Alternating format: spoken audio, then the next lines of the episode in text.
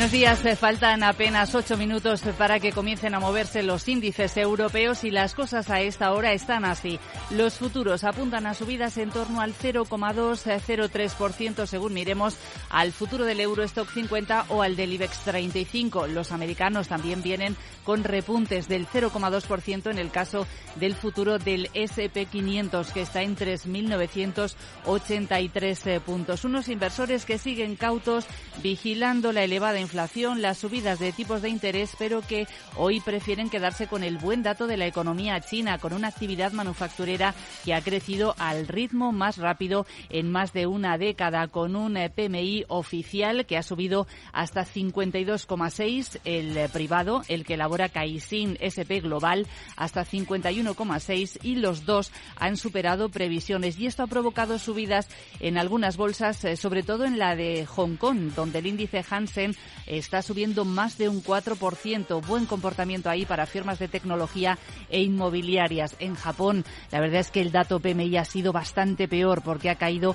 hasta 47,7 en el mes de febrero y ojo porque es la peor cifra en más de dos años. Atención a los bonos. La rentabilidad se está disparando de nuevo esta mañana hasta niveles que no se veían en una década ante el repunte inesperado de la inflación en Francia y en España que han elevado las expectativas de que los tipos de interés en la zona euro se vayan hasta cerca del 4%.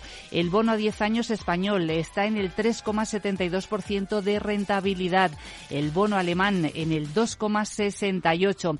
Inflación ayer en Francia y en España. Hoy toca en Alemania. Laura Blanco, buenos días. Buenos días. Y a ver cómo reacciona ese bono alemán que citabas a los datos de inflación. Se publican a las 2 de la tarde en el país, pero en Alemania el Estado de Norte Renania-Westfalia ya ha publicado su inflación 1% mensual crecimiento y sube la tasa interanual en este estado al 8,5%. Y en Alemania tenemos más datos, eh, por ejemplo, los de paro o, por ejemplo, habla el gobernador del Bundesbank. Bueno, en Alemania y en todos los países de la eurozona, datos de actividad manufacturera, el PMI referido al mes de febrero. Conoceremos esta tarde en Estados Unidos la misma referencia, el ISM eh, manufacturero de la primera economía del mundo, junto a los datos de inventarios semanales de petróleo. Y un dato, Sandra, que nos llega desde Reino Unido por primera vez en tres años, en términos anuales, baja el precio de la vivienda un 1,1% en febrero en relación a febrero de 2022. Saludamos ya a Jesús Sánchez Quiñones, director general de Renta 4 Banco. Jesús, eh, buenos días.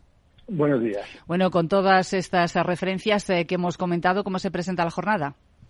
Con una apertura bastante plana en Europa ligeramente alcista en una jornada en la que van a ser muy relevantes los, los datos macro que nos van a dar una indicación de cómo está el ciclo y con los resultados empresariales ya dando los últimos coletazos. Buena noticia hemos tenido de China en el que se ve con los indicadores que se han publicado que la apertura está siendo positiva y está afectando positivamente a la economía. En, en Estados Unidos hoy vamos a estar muy atentos al ISM manufacturero. El mercado espera cierta recuperación y va a ser muy relevante el componente de precios pagados que podía repuntar y desde luego que pone en duda el mensaje que transmitió, que transmitió Powell que había desinflación. Desde luego que los datos no están mostrando eso.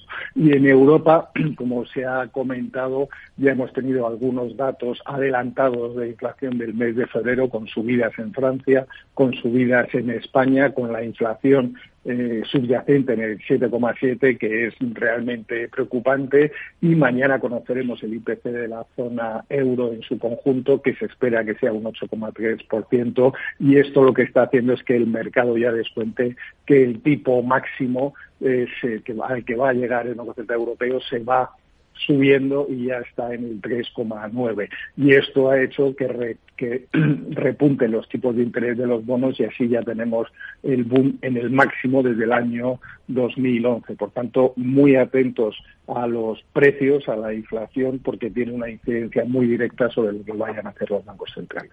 Jesús Sánchez Quiñones, director general de Renta 4 Banco. Muchas gracias, eh, como siempre. Feliz jornada. Muchas gracias, buenos días.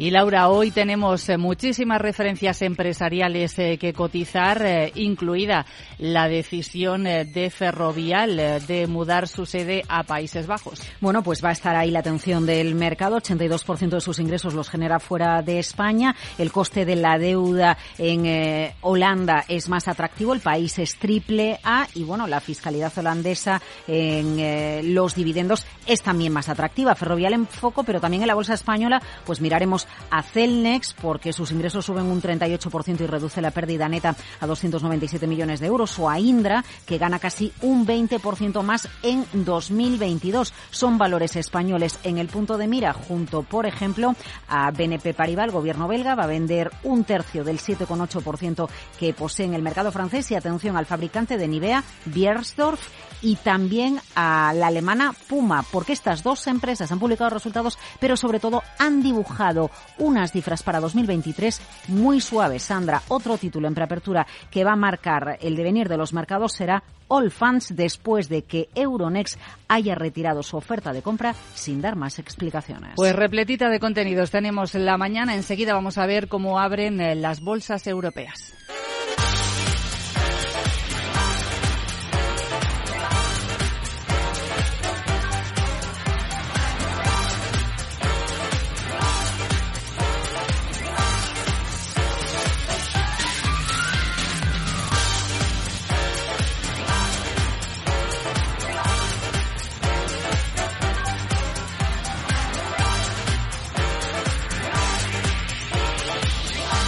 Capital, la Bolsa y la Vida.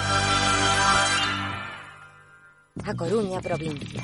956 kilómetros de costa y caminos infinitos dan para mucha aventura. Fui por caminos que no sabía ni que existían.